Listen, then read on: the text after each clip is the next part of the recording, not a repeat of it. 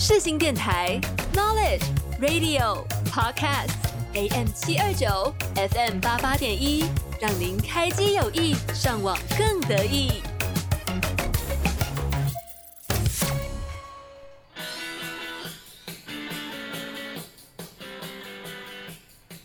您喜欢运动吗？体育是一个让我们无法抗拒的魅力，它超越了国界、种族和语言的界限，将人们凝聚在一起。接下来的节目里，我们将一同探讨世界各地最精彩的运动盛事、赛事结果和运动员的英勇故事。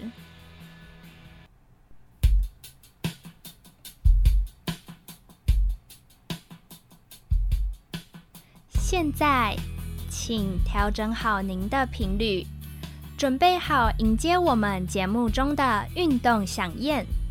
让我们一同跳入运动的激流中，感受运动的力量，共同燃烧对于运动的热情。欢迎来到体育世界，报你知。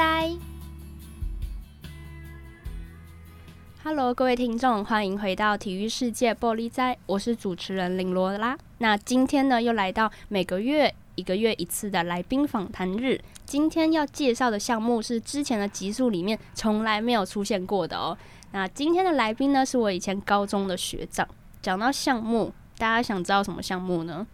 我不知道平常大家会不会去关注，因为可能偶尔是有比较大的比赛，或者说像是。前一阵子举办的亚运嘛，跟奥运等等比较大型的赛事，因为在台湾这个项目上也是有不错的成绩。那今天要介绍的项目就是拳击。那么来宾的部分呢，就是以前的高中学长赵根理。那我们请根理学长跟各位听众简单打个招呼。叫根理学长有点太见外了。嗨，你们好，你们好，叫我根根也可以。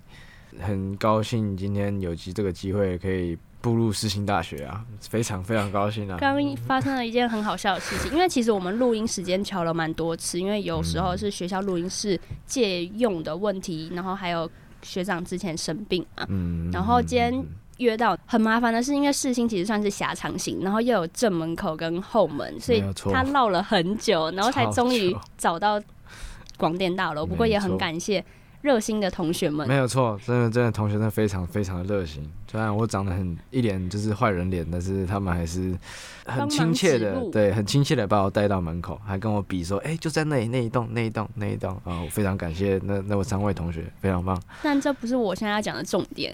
刚刚刚学长跟我讲说，他今天是走天堂路来的，天堂路，但不是用爬的，是睁大眼睛直走嘛。然后我们请学长跟大家分析一下，所谓天堂路为何？哇，所谓天堂路就是，哎，正常的天堂路应该是的，布满那种碎石头，你今天。要匍匐，用不能完全不能用手，用身子这样扭过去，所以身上会有非常非常多的伤痕跟血口。那今天的比较不一样，今天的天堂路大概就是飘飘欲仙的走进来啊，真的是没见过这种天堂。这这个我见过的世面比较少啊，所以真的觉得事情是一个非常。就是性别不不平均的学校啊，真的放过去我都不知道问谁录了，那都没有一个男的可以给我问路。他都不知道跟人家对话的时候眼睛要看哪里。没有错，真的是我不敢看脸啊，看脸我怕。等下钱又要再飞出去了。对，今天药吃的不够多，我今天晕船药没没没吃。哎、欸，你要确定这可以录进去哎、欸？等下女朋友听到不知道会有什么反应、欸。啊，女朋友现在应该还不知道，就是这个 podcast 叫什么名字。不行啊，你到时候要分享啊，分享，等会你要第一个让他知道。哦、第一个让他知道，等下就包包又要开始买了。现在要这是要买什么？这是要买 Dior。不错啊，听起来来世新是一个蛮不错的回忆耶。你是第一次来世新吗？我真的是第一次来世新啊。据我所知，我以前的朋友都说世新很有钱，那我不知道。你不知道还有其他方面的？对对对对对对对，这是今天是真的是第一次见识到。不过讲到世新哦，真的是。就要把前面这一段啊，我刚刚还去问那个考试院，请问录音大楼怎么走？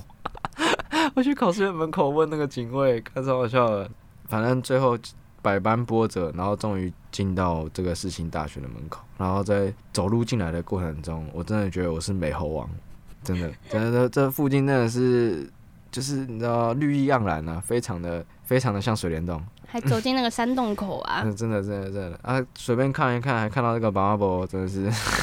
对，刚刚学长没讲宝马波，我还不知道学校有宝马波，他可能对啦，高度不够高，那个看的东西就没有那么的显眼呢、可以之后稍微把头抬起来走，你就可以看到有一个在。这旁边这样子围起来，我不想特别看，我不想特别看。还好你先先对离开学校的时间应该算早啊，不会太晚。谢喽。大家听节目的听众，如果一堆世新学生以后都不敢选那种晚上的课，哎，不会啦，就是因为他来学校的注意力直接放在别的地方了。嗯。好啦，讲回来，我们刚刚说今天要介绍的是拳击项目。是是是。学长学拳学多久啦？目前到现在差不差不多七年，快八年了。从国中开始接触，国二接触，然后国三开始进入到西松高中的校队，然后就一路打，然后打到大学毕业这样子。很久很长的一段时间内。那当初怎么会想接触？拳击项目是觉得打起来很帅吗？还是什么？呃、有没有什么故事啊或背景？其实有，但是那个时候就是好，那个时候因为家里工作关系，我去到越南，然后那个时候在越南发生了一件事件，就是排华。嗯，那听说是那个时候好像是中国的渔船跟越南的渔船抢生意，然后抢鱼啦，然后中国人好像开枪打死越南人吧。好像很严重哎，好像是这个样子，闹出人命。对，然后后面就是越南当地的人开始很，就是想要把华人赶走啊，嗯、然后然后就很多暴力事件了、啊。我爸的公司就是被一直砸进来啊，然后玻璃窗都破掉，然后人丢那个酒瓶啊，上面就是火，就像火药桶、手榴弹那种 feel，然后丢进去再再再烧，就烧起来。对，就烧。然后那时候我很有印象，是我们关在，那时候我们住。独栋的一个公寓，好像一楼是铁卷门这样，然后我们关在家里关了一个礼拜，一个礼拜那铁门都没有拉开过。然后我们跟我们家面前，就是我们家门口有一个那个小饭摊，然后我们跟他的关系还不错，然后就靠他帮我们送食物进来，然后就从那个时候开始就就觉得我需要自我保护一下，就是学会一些技能这样子，然后回台湾之后就刚好接触到了拳击，就对拳击特别感兴趣，然后就一路打一路打一路打打到现在。打到现在，嗯嗯嗯。而且感觉发生这件事情的，你那时候年纪多大啊？国中。哦，那算是一年级还是二年级吧？那其实也不能说到非常大就经历这些事情。对啊，就蛮严重的。嗯嗯嗯。那在接触到拳击之前，或者说在接触拳击的过程中，你有想过说想要转换跑道去尝试其他领域吗？呃，曾经就是受伤的时候有这么有这么想过了，但是到后面算是半推半就继续继续打嘛。但是就是其实我我也蛮喜欢在打拳击那当下的那个感觉，然后 KO 别人的感觉也没有啦，就是 我没有那么到那么厉害，但就是在打拳的当下那个。肾上腺素激发，那个那个感觉其实还蛮不错的，然后我还蛮喜欢那个感觉，所以就继续开始打。那虽然受伤会有影响，但就是你只要能自保护好自己，不要再受伤的话，那就那是最好。然后就是这样子达到了大学毕业这样子。受伤是什么时候的事啊？高中二年级还是一年级的时候一次，然后大学的时候又一次。哇，那其实算蛮早就有留下这个伤势的，嗯、然后还能一路打到大学毕业，也算是坚持蛮久的，撑撑蛮久的。那时候开刀完也是，那个眼睛还是肿的。哇，所以是严重到开刀，是因为比赛过程中吗？呃、嗯欸，其实都是练习过程 啊，蛮练习练习就打成这样。对，练习非常的认真。其实我们西松高中选手在训练，其实每个练习都是。一百趴在训练，就是当成实战的。对对对对对对对，那当然比赛在打的，所以所以就是强度是非常高的啦。那在那个当下，我觉得受伤算是合情合理的事情，因为对手也很强，那就是你要拿出同等的去回应他。那可能当当天的状况比较不好的话，就有机会受伤。了解，那因为我们之前前几集中都没有介绍过拳击，是，是，所以想请学长简单跟听众们介绍一下拳击这个项目，嗯、可能是比赛的基本规则，或者说几个比较在台湾有名的拳击选手，或者说你自己蛮尊敬或自己蛮喜欢的选手，跟大家分享介绍一下。讲讲最后一个选手，好像现在就是那个亚运在杭州亚运在比赛，所以其实，在目前在杭州亚运的所有选手，其实都是我尊敬的学长姐们。那包括就是朱恩学长，然后现在甘家卫学长。然后也很多，像最近很就是那两女生也很有名，黄晓雯啊，然后还有那个杜博伟学长。那其实他们现在都蛮厉害，哎，昨天还那个念琴念琴学姐也是，然后现在都赢，打到目前为止全部都是赢的，是真的是非常厉害，非常厉害，非常厉害，非常有希望可以夺奖牌。呃，每个都是真的，嗯、我觉得我们中华台北不会输任何人。真的太强了，以他们目前势如破竹的那种状态跟表现。对，那介绍拳击吗？就是很多人会把拳击误认为说会有其他可能踢脚啊，还什么之类的。打拳其实也很简单，就是用手打人。嗯、呃，那你不就不能有技巧的用手？对，有有有对有技巧的用手打人。那所以不能用脚踢，也不能用膝盖撞，还是什么之类的，这就是拳击。嗯、那规则的部分的话，比较多人问的就是回合的部分，就是比较业余的比赛，大概就是三分钟三回合。对，那当然职业的话有到五回合、六回合、十回合，那就要看主办单位怎么去敲这件事情。那如果像是亚运或奥运这种比较大型的国际赛事，这个算是业余赛事，跟就是有那个有钱拿跟没有钱拿。嗯、对，但是我觉得就是呃，像你刚刚讲，他们这些赛事就是呃三分钟三回合。对，然后每一回合就是会有一个判分这样子，然后最后三回合出来之后，判分比较高的那个人获胜这样。那判分是看他出拳落拳的位置吗？嗯，看有没有算正确打击到吧。有很多算法，像那时候在教的时候，教练教我们是说算点，譬如说我们今天红方选手打到蓝方选手，那红方选手就得一点，那就是一样就这样去算，那看最后谁点数比较高，然后就判谁。最基础的就是这个样子，那有分有效打击跟没有效打击，今天打到会不会有撞击这个状态，还是只轻轻微擦到那个，也会就是纳入考量。所以我觉得就是裁判也是非常的专业，需要去判每一个圈，但是状态是不是有效的得分，视力也要很好。对对对对对，要非常的专注啊，讲实在的。不过感觉拳击也算是有点危险的一项运动啊、嗯。当然了，危险。因为护具、护头什么的也是要全副武装，嗯、还有牙齿嘛。我记得有时候会看别人戴那种牙套、嗯。牙套很重要啊，因为你不想要打一打，从牙齿飞掉啊。牙齿那么贵，对，讲讲实在，牙齿是最贵的，所以牙齿要保护好。嗯、然后头套的部分的话，当然就是训练的时候戴头套是为了安全。那比赛的话，成人组基本上都成人组男生都不戴头套。像我在打大学大专杯的时候，就是没有头套，就是全大运都不会戴头套。呃，呃，然后男生男生不戴头套，女生的话，我印象好像是都还是会戴。那就是职业赛的话都不戴。我记得拳击还有分量级嘛，就是蛮有区分跟特别的一个地方。嗯。就是我觉得每一个项目都是这个样子嘛，总不总不会叫一个四十几公斤的去打一个九十几公斤的，这个就是有有一个差异。那那个 range 的话，我高中那个时候是大概抓三公斤一个 range 吧。对，比如说像我高中、大学打的时候，三公斤或四公斤，我记得是六十到六十四，我打的时候是六十四公斤。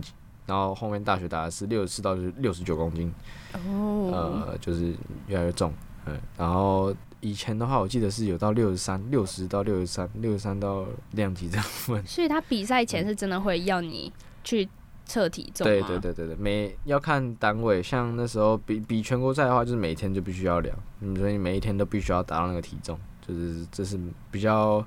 蛮严苛哎，呃、就等于说你要去很精准的控制自己，要确保能够落在那个范围里面。对对对对对。因为像是之前介绍的一些运动项目，就是比较像自行车，可能游泳都比较没有这方面的问题，而且会说吃亏吗？因为之前其实有问过，也是有在打拳的朋友，比如说你们比赛全运会好了可以拿奖金，可是因为拳击有分量级，就等于说你只能拿那个量级的一面金牌。但如果你看你以游泳来讲，它可以同时比。很多个项目，然后不同姿势，他如果拿了一次然后报很多项，然后都拿金牌，那他的奖金数也是往上叠，嗯，所以就有人觉得说，哎、欸，那好像在这个部分就比较吃亏一点的那种感觉。嗯、但就是选择啦，就是对当下那个选择。对啊，就是那时候我们会跟游泳队。哦，对，因为西松的游泳队也是蛮厉害的，嗯嗯、就西松拳击队、游泳队都是蛮出色的。嗯嗯，现在也是都很厉害。你刚刚说你那时候跟游泳队。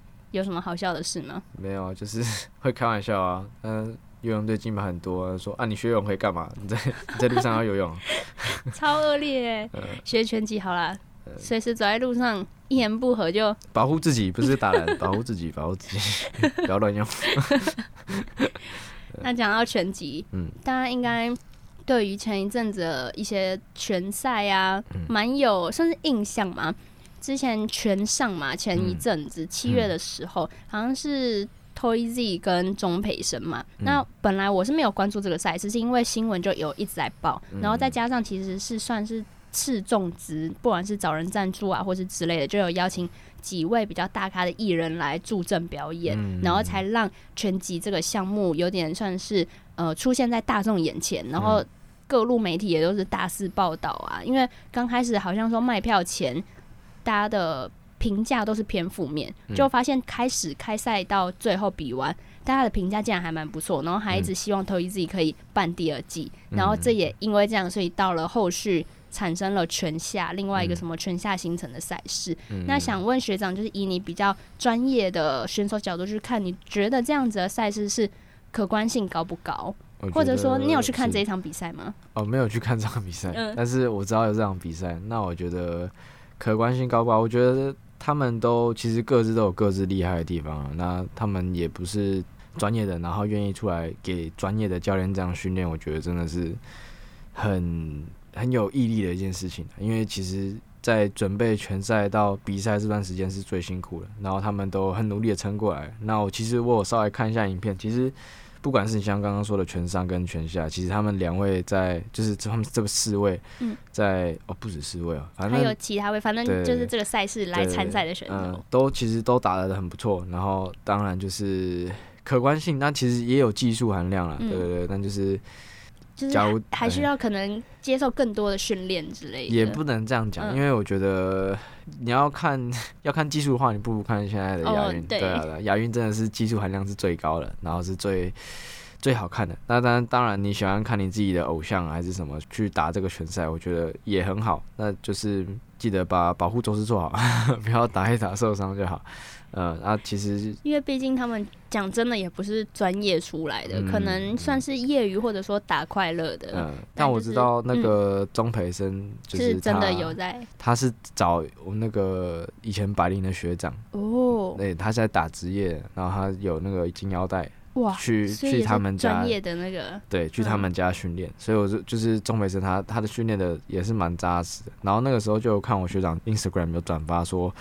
那个钟培生训练的状况，听学长这样讲也是真的非常的努力，呃，所以我真的品质很好，嗯，所以我很能理解大家在啊，当然 Toys 他是跟馆长训练，这不用说，一样是地狱式训练，对，那就是大家都是很努力的为了这场比赛去做训练，就像我们选手在比赛前要去准备自己一样，对，我觉得他们有学到这个精神了，那我觉得。就是你说的观看性还是什么的，喜欢看就好。那假如想要专业的话，不如去看亚运。不过也因为他们创造了这个话题跟流量，所以让大家对拳击这件事情好像开始比较有关注度啦。嗯、就是让比较平常大家比较没有 focus 的一些小项目，也不能算是小项目，就是大家比较没有那么对比较小众的，让他们可以。更知道，然后更愿意去去接触这一类型的一些相关新闻。嗯，那学长刚刚有提到嘛，你是从可以说是从小吧，国中嘛，就是打校队打上来。是，是。那你觉得在校队里面？你学习到和你觉得成长最多的地方是什么？学习到跟成长最多，可能是跟不同领域的人相处，嗯、或者说自己在心态方面的调试啊、嗯，等等的。我觉得学习到的东西真的很多啦，要要讲一一讲出来，可能一起讲不完。对，但是我觉得最主要的是规律生活，然后你要对自己负责、嗯，这是我觉得这在校队里面最有学习到的东西。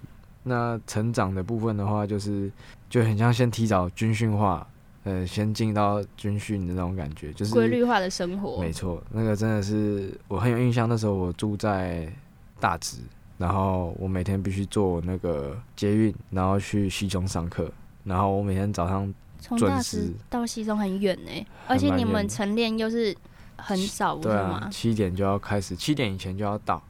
所以我都坐最早文湖线发车那个班次，然后我五点半就起来了，而且到后面是不用闹钟，我五点半就真的会自己醒，嗯，已经习惯了，对，每天都很准时睡觉，然后准时准时醒这样，然后然后就坐车去搭那个第一班，哦，那个那个还蛮好玩的哦，我到那一站的时候，那个捷运还停着，门打开了，还没有发车。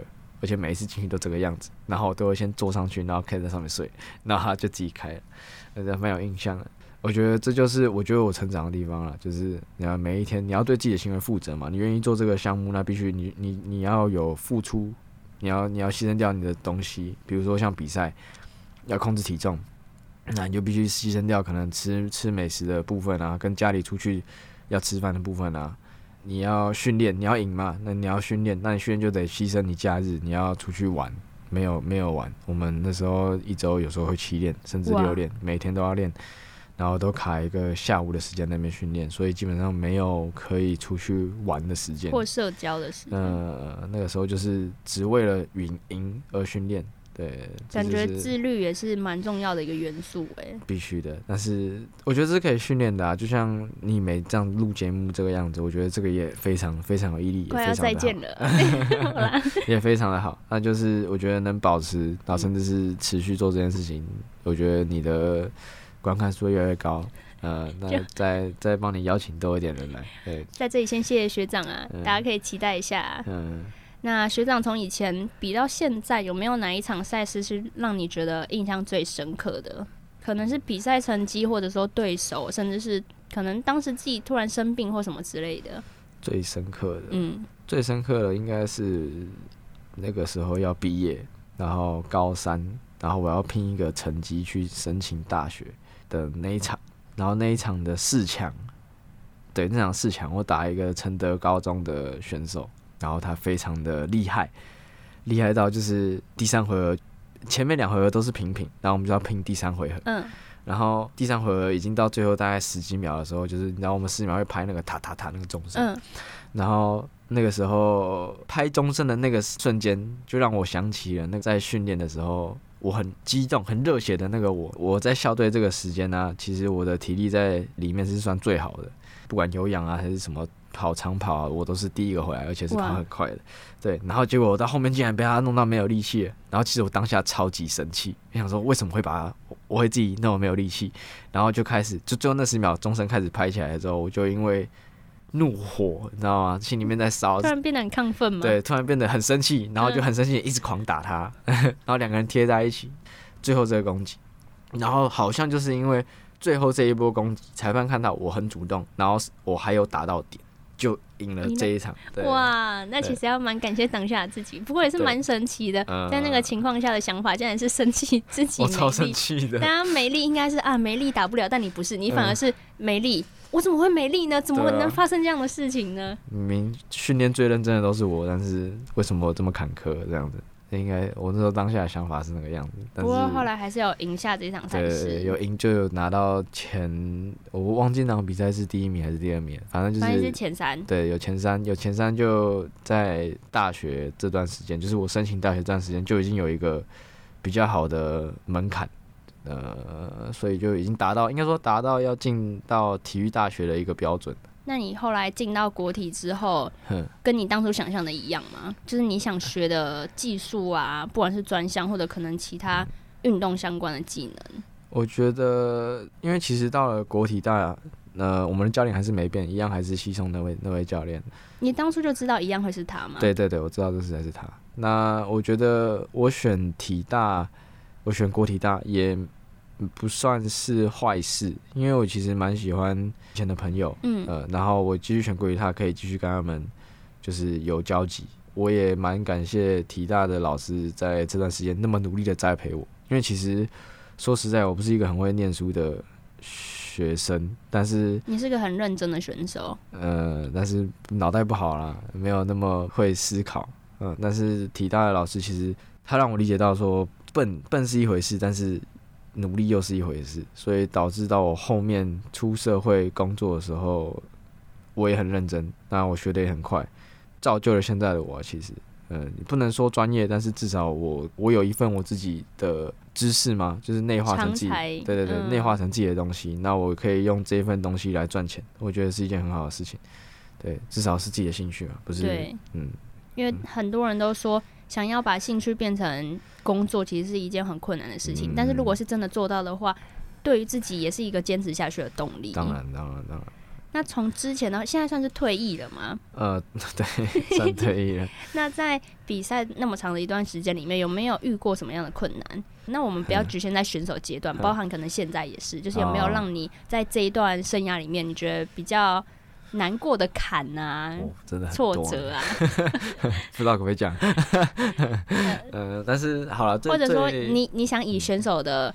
身份去阐述也可以。嗯，对，我觉得我可以讲一个选手都最害怕的东西，那就是受伤。嗯，因为那时候受伤，你刚刚有提到，嗯，受伤真的是一个非常可怕的事情。那个时候我是颜面骨骨折，所以我要开刀去接那个钛金属，还有人工骨。你说在脸去接这些东西？对，我的眼眶下面是。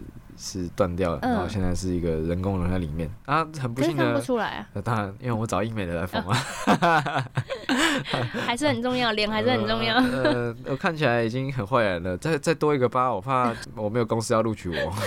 对，我觉得这是选所有选手都害怕的就是这件事情，受伤了，所有人都一样，不管是选手，人也是一样，受伤生病，那其实就是一个最不好的东西。在那一段时间蛮挫折的，不知道到底要不要继续比赛，因为其实那个当下我的眼球是转不动，超严重。嗯，我眼球会卡住，所以我就一边一边可以转，一边不能转，然后我头晕很严重。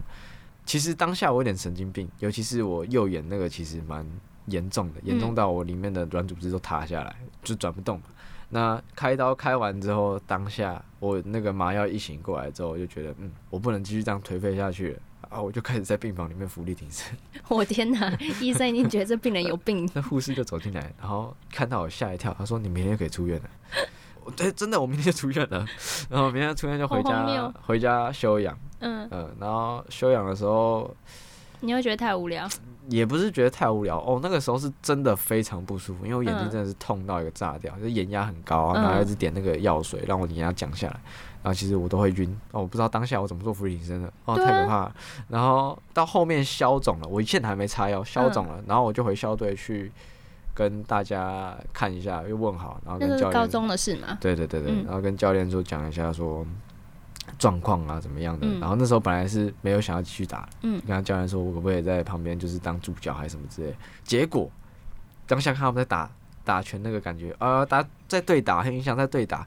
后我整个内心又开始又开始痒了，对，热血，手又开始想要动了，想挥了，对，想挥了，然后就后面啊，很不幸我哎、欸，不是也不是很不幸啊，又继续练拳击这样子，然后结果 又很不幸的呢，我大学 又又继续又再受一次伤啊，这次是不同眼睛啊，不，你是为了达到平衡吗？呃，这个。幽默，对我也蛮不错，就是我觉得人生不太平衡，但是应该也要放钛金属，但是要自费有点贵啊，没有啦，开玩笑，就是保险没有给付啊，不是啊，所以就后面就因为因为眼睛有伤，然后其实在对打的过程中，尤其是需要高专注度的时候会受影响，嗯，眼睛会看不到，因为跟不上那个速度，到后面就大。二还大三，打完最后一次大专杯之后，我就就是不打，不打拳，然后就出来社会上做事情，就是历练一下。对啊，对啊，对啊，对啊。那当然从 从高中开始就已经出来是就是做事情，只是算从高三那个时间比较正式吧，就有一个切换过去。那刚好其实我遇到了一个很好的老板，然后愿意收留我这件事情。真的，他我觉得他又是，其实我觉得这是贵人的部分。我觉得贵人运还蛮好的，很重要。真的，我遇到一个好的教练，就是好的教练吗？我遇到一个对我严苛的教练，教会我自律跟对自己负责。然后又遇到一个老板，是教我所有的专业知识跟基础。呃，然后把所有东西都整理好，然后让我能更快速的上手。对，就是刚好这两个贵人是我觉得我人生里面很重要的两个人呢、啊。到后面大三、大四的时候，不知道你有没有出来工作，就是那个时候刚开始上班的时候，其实很不知道要干什么，就是懵懂啊。嗯，他在旁边就是手把手带我，嗯，然后到现在我可以自己一个人，然后去做好很多事情的，就是一个过程。那在接触这些过程，就是社会化的这部分，我会比别人快的原因，也是因为 小时候我到处跑，一下跑大陆，一下跑，因为家里工作啊。不同的经历、啊，对对对，就是打不死的蟑螂，嗯，然后很快就适应了，然后就很快就上轨道，然后中间当然过程当然都会有差错，但是就是很开心会有好的团队去帮我解决很多事情。对，而且这也让你虽然说是转换了身份嘛，从选手变成之后的教练，嗯，但是一样都是在你喜欢的拳击这个圈子里面发展，对，继续推广也是蛮好的一件事情。到后面后来也要转型啦。现在十一月每个礼拜六不行，我们这个部分呢，下半场再继续，啊、是是是不能一下就把梗通通破完了。哎呀哎呀！好，那我们现在进入中场时间之前，想先请学长推荐一首自己平常有在听或者特别喜欢的一首歌给听众们。啊，那就来一首 Trap Queen 好了 v a l e y Wap 的一个他爆红的单曲。怎么会想推荐这首歌呢？为什么会想要推荐这首歌？是因为国中吧。一二年级的时候去了加拿大游学两个月，然后在那两个月内，这首歌刚好爆红，就是火起来了。然后因为那时候我的 Step House 离我的 School 就是有点有点远，离我的那个学校真的蛮远的，所以我必须要我必须要先走路，然后去搭公车，再从公车站到搭到地铁站，然后地地铁站搭到那一站之后，然后又再走十几分钟才能到学校。好远，很长的距离。对对对，然后在在那个时间，我也是一早就出门，而且那边早上超冷，冷到一个炸掉。然后出门的时候就会有那种黑人开车，然后经过。那他在经过那个当下，就是这首歌就直接呼啸而过。嗯，每次要歌词啊，然后这样咻咻咻这样过去。那其实我也蛮喜欢听，就是 hip hop 的一个一个人。那我当然知道这首歌是怎么样。嗯怎么怎么唱，所以有时候 路边跟着一起嗨，对，可以扭一下，然后那黑人会跟我打个招呼，然后再走这样。相异文化，但是透过歌曲还是能产生一点交流。对，但是就是那个 N 字不能说而已。等一下会有吗？呃，哎、欸，会有，但是他们他他唱的还好，而、啊、不是我唱，呃、应该不会有黑人在听这个。哎、欸、哎、欸，哪一天只有黑人听这个？不要找我打架，我我怕。你会回去啊？OK 啦。对，我怕我不会手下留情。哎、欸，不是不是不是不是不是不是不是，当然我先触犯了他的那个底层，我不应该讲这个字。啊，不是。好啦，那接下来中场就由这一首 Trap Queen 送给大家，我们下半场再见。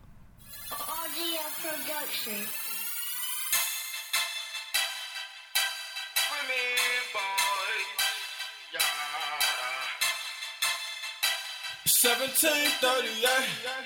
I, I'm like, hey, what's up? Hello. Since your pretty ass soon as you came in the door. I just wanna chill, got a sack for us to roll. Married to the money, introduced her to my stove. Showed her how to whip, and now she remixing for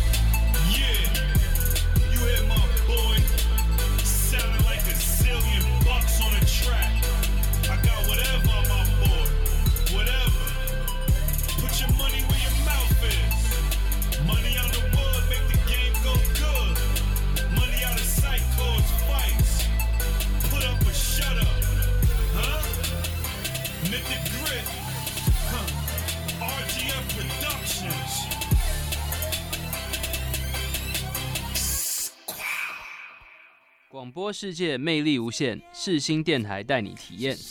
我是熊仔。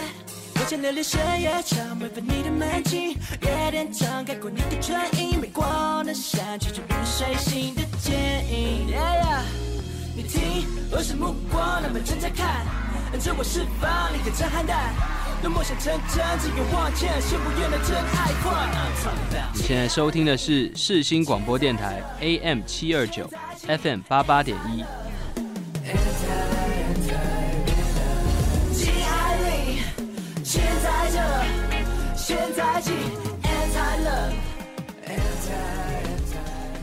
好的，欢迎回到下半场。听完这么嗨的一首歌，首先刚上半场的结尾差点被学长破梗啊！真的假？对，想问一下学长，后来从选手的身份转变为教练嘛？刚刚有提到是因为遇到了贵人。那你成为教练后，你觉得跟选手这两者身份最不一样的地方是哪里？嗯，可能是心态，或者说应对进退的能力呀、啊。比较不一样的，我觉得在当选手的时候，就是你不需要思考，教练已经帮你做出一套方案了，你就照着他的方案走，你就会成功。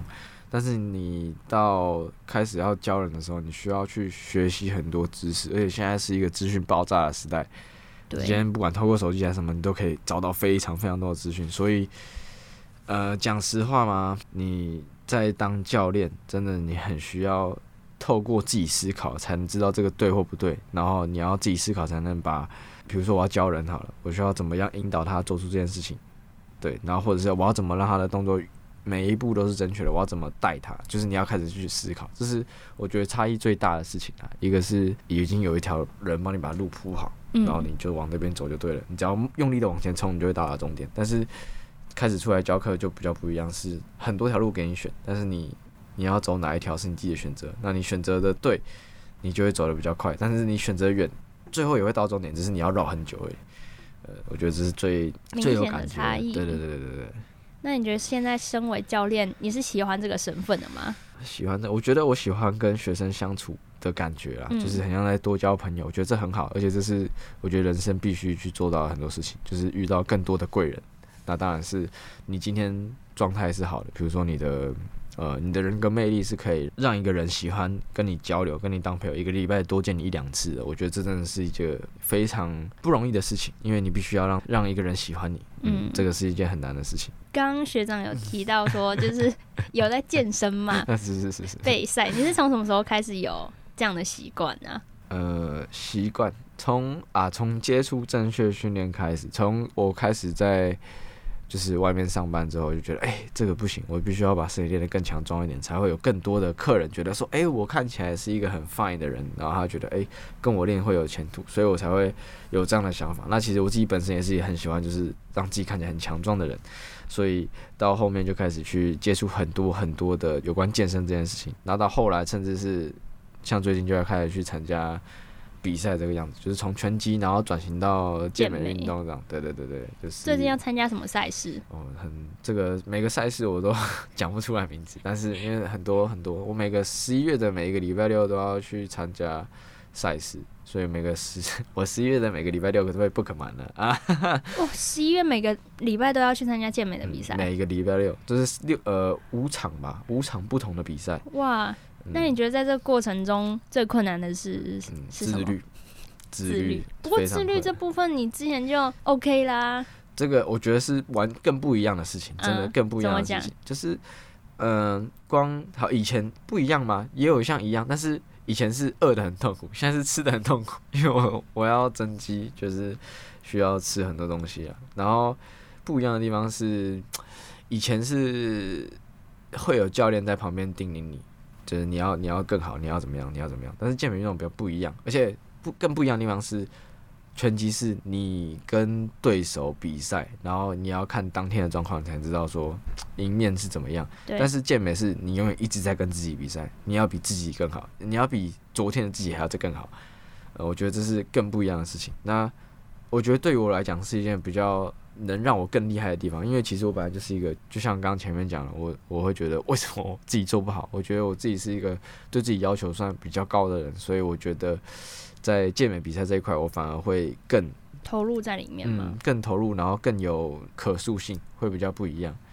呃，你感觉你也很享受在当然这一段的，虽然说很累，备赛期一定是嗯嗯吃什么啊都要斤斤计较的那种。对啊，然后练什么也是，就是你你当天状态不是很好，你还是要把课表跑完这样子，就是不要受伤就好了。所以目前是转换跑道变成健美比赛。对。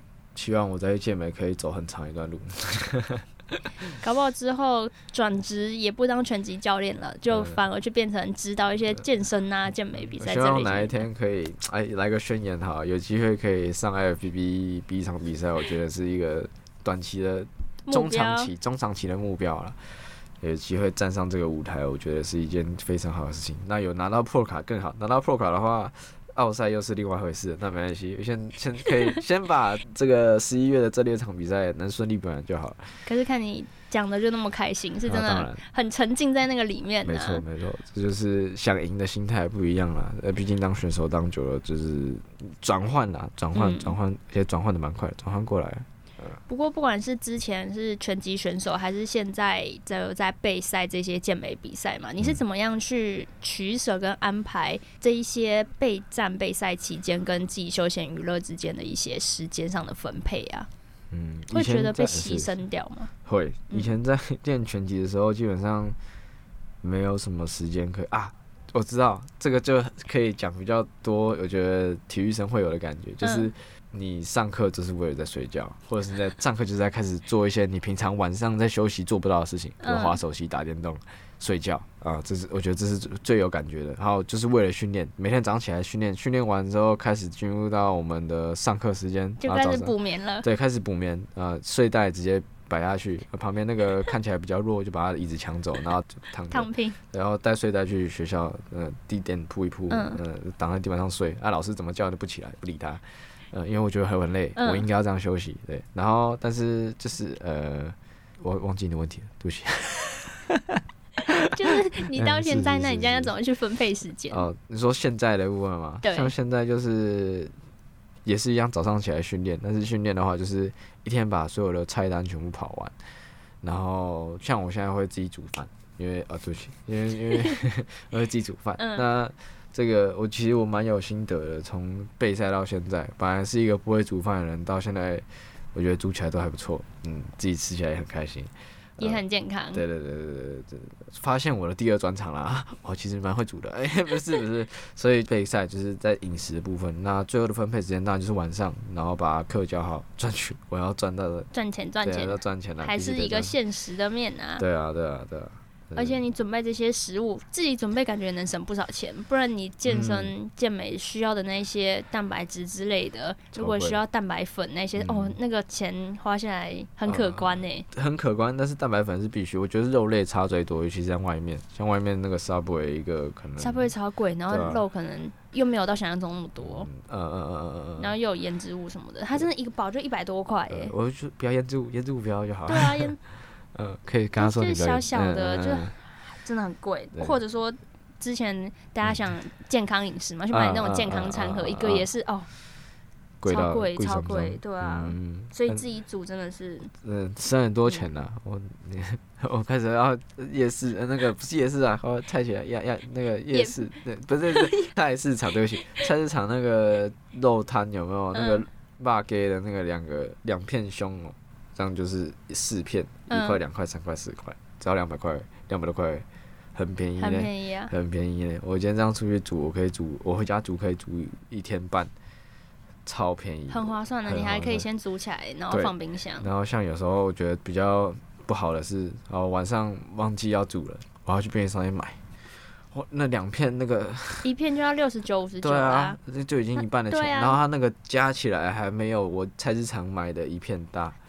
所以时常要提醒自己，如果要省钱，就不能忘记。但是其实自己煮也是蛮蛮累，然后那个 瓦斯费也蛮贵 好啦，但是至少总成本还是比较划算，主要还是健康，自己可以控制那什么油啊、什么调味料，不然外面大家都好像不用钱放的，放的就越放越多。呃、嗯，当然乐趣也不少了。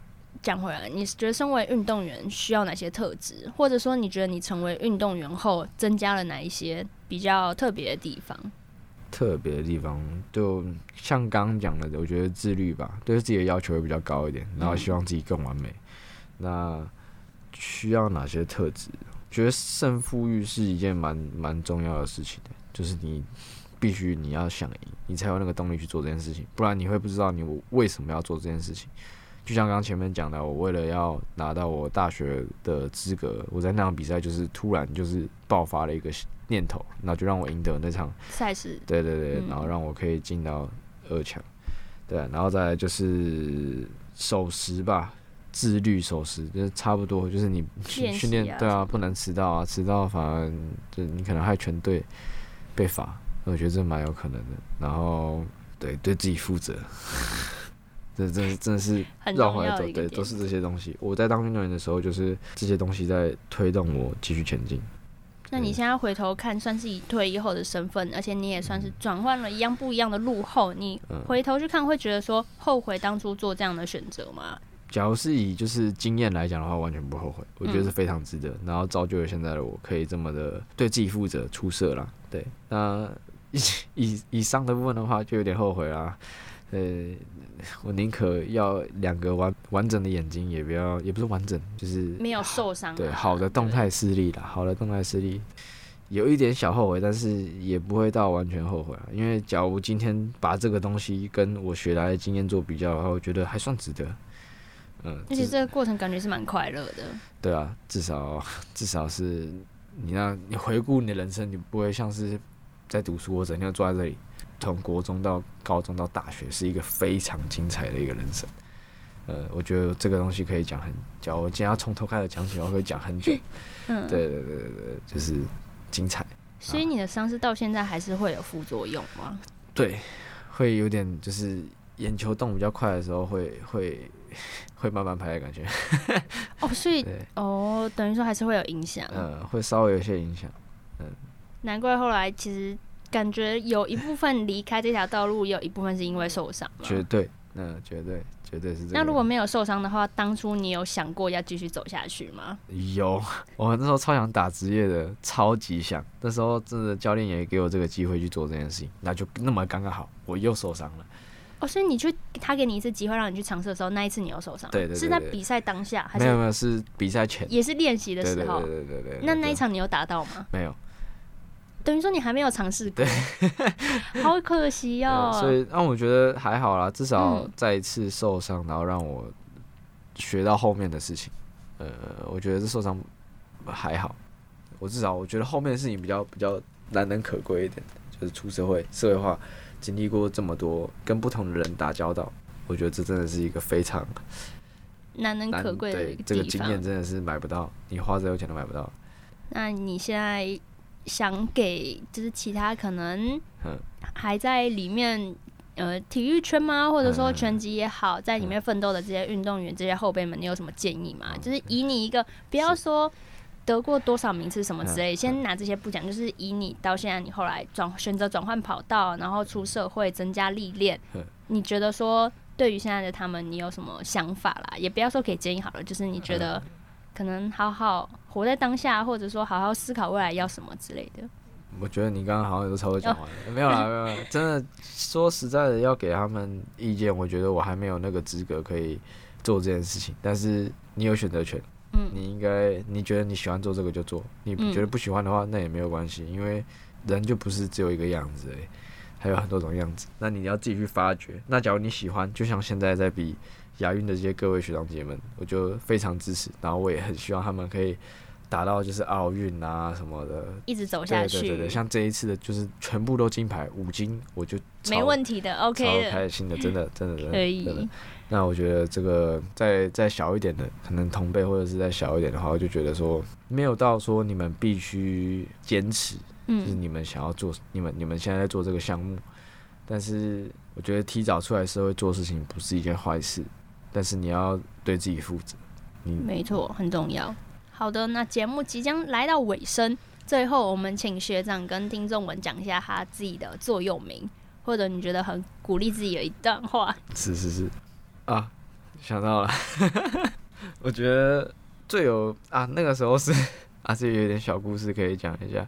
那时候是在准备比赛的时候，然后那时候是我第一次打全国赛吧。那时候就因为一句话，然后我那天就有点心血来潮，就就就跑去刺青，我把这句话刺在身上。呃，这个叫勇敢尝试是成功的一半。很可惜，英英文我不太会念啊。嗯、那就是对当下自己讲，你有尝试总比你没有尝试好。对，必须要先尝试，你才知道说你适合什么东西，你是不是这个样子，你喜不喜欢做这件事情。踏出第一步很重要，嗯、所以又要勇敢尝试。好，嗯、这句话送给大家。那我们今天很谢谢。学长来上节目，然后我们时间上也是巧了很久。然后学长未来也很忙，他有讲了十一月每个礼拜六都要参加赛事，也先预祝学长能够拿下自己想要的成绩。但是其实成绩感觉是其次，是自己体态上面的变化嘛，自己跟自己比较，对，展现自己的感觉。希望在台上可以好好的展现自己。没问题。好尴尬，我怕大家在台下大大的人在那边看哦，我我要看哪里？看地上哦，就像我今天走进那个天堂路一样，哎呀，不知道。看哪里啊？好啦，世新还是有很多优点的，嗯、不一样的特色嘛，嗯、让你第一次来学校嘛，你第一次来世新，对我真的是第一次来世新，就有全新的体验。对啊，就是路很难，对对对不起，太大声了。对，那个这个学校很难找，但是进来之后就发现这个原来还有这这个天堂在这里啊，好好笑，很，很欢迎单身的各位有机会来学校走走。哎。好啦，那我们今天的节目就到这边告一段落了。我是主持人林罗拉，我们下周再见，大家拜拜。